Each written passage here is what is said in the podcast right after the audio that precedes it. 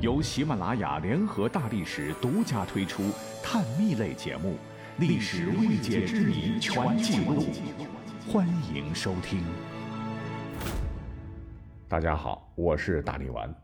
提起三国蜀汉丞相诸葛亮，乃是中国古代杰出的政治家、军事家、文学家和改革家。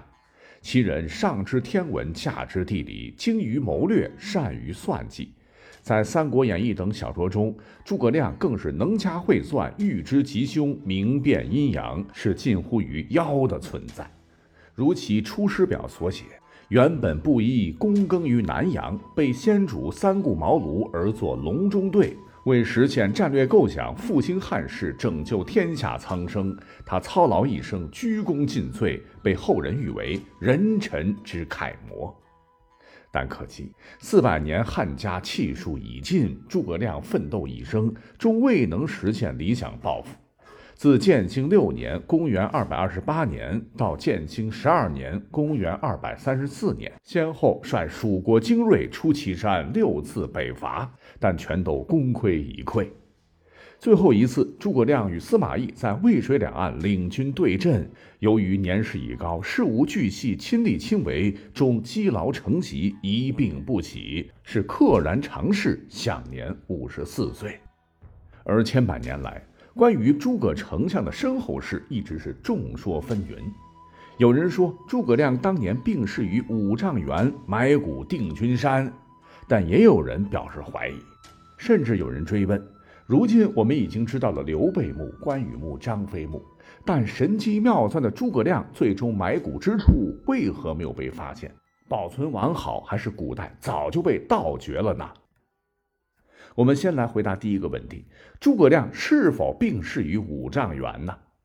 据史料记载，诸葛亮确实是葬于定军山。据正史《三国志·蜀书·诸葛亮传》记载。十二年春，亮西率大众由斜谷出，以刘马运据武功五丈原。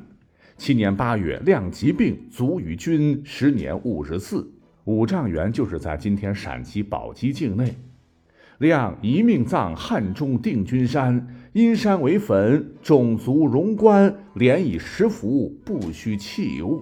要知道，《三国志》作者陈寿虽为晋朝人，但距离这场大战不过才几十年后而已。他记述诸葛亮一命，命部下将自己葬在汉中定军山，依山势修建坟墓，墓穴仅能容纳下棺材，穿平时的衣服入殓，不必用其他器物殉葬，是简葬于今汉中市勉县定军山脚下。可以这么讲，诸葛亮是非常有眼光的。这里港峦起伏，山环水抱，崇山峻岭，地势险峻，确实是风水甚佳。但诸葛丞相具体归葬的位置，书中没有介绍。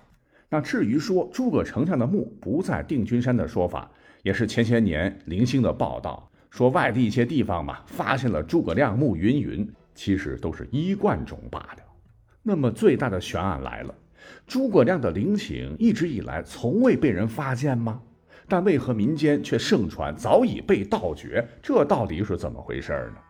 其实这个故事啊，您应该也听过啊？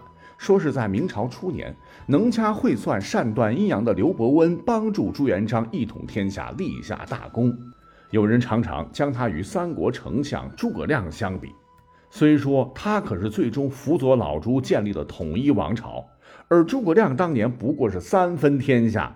但老百姓心中不过觉得他还是诸葛亮第二，使得他一直活在诸葛丞相的阴影当中，这让他很不服气。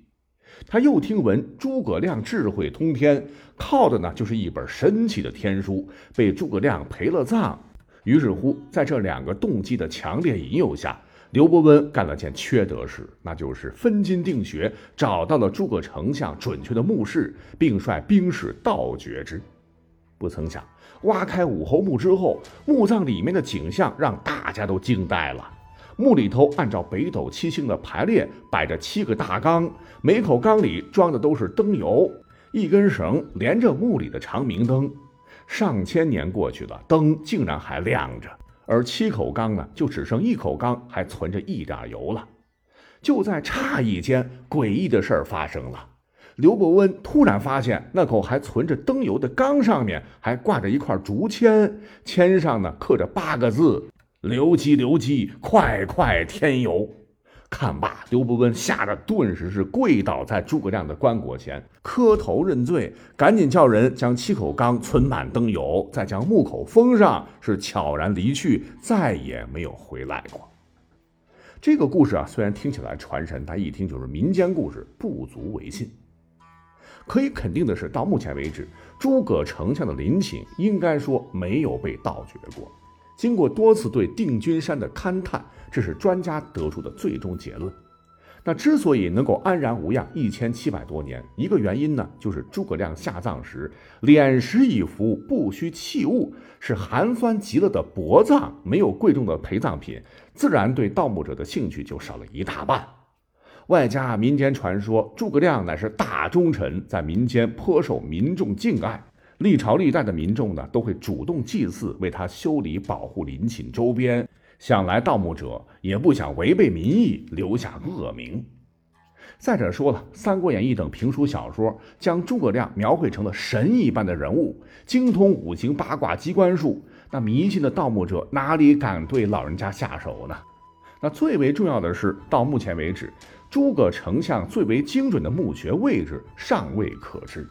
有民间传说，又大加渲染说，诸葛丞相当年弥留之际，遗书后主刘禅，主其他死后将尸体入棺，只能有四名士兵抬着向南走，杠断绳烂之处就是他的葬身之所。刘禅岂能不遵？于是命四个关西壮汉抬起棺椁，一直南行。可是呢，只要四个人，这路程太过崎岖，抬了三天三夜，终于个个体力不支，杠未断，绳也未烂。这四个人就商议，干脆呀，咱就将诸葛亮的棺椁就地掩埋，并回去报告刘禅，说将丞相棺椁掩埋于杠断绳烂之处。刘禅他并不是白痴啊，杠断绳案有点快呀，便将四个人抓起来严加审讯。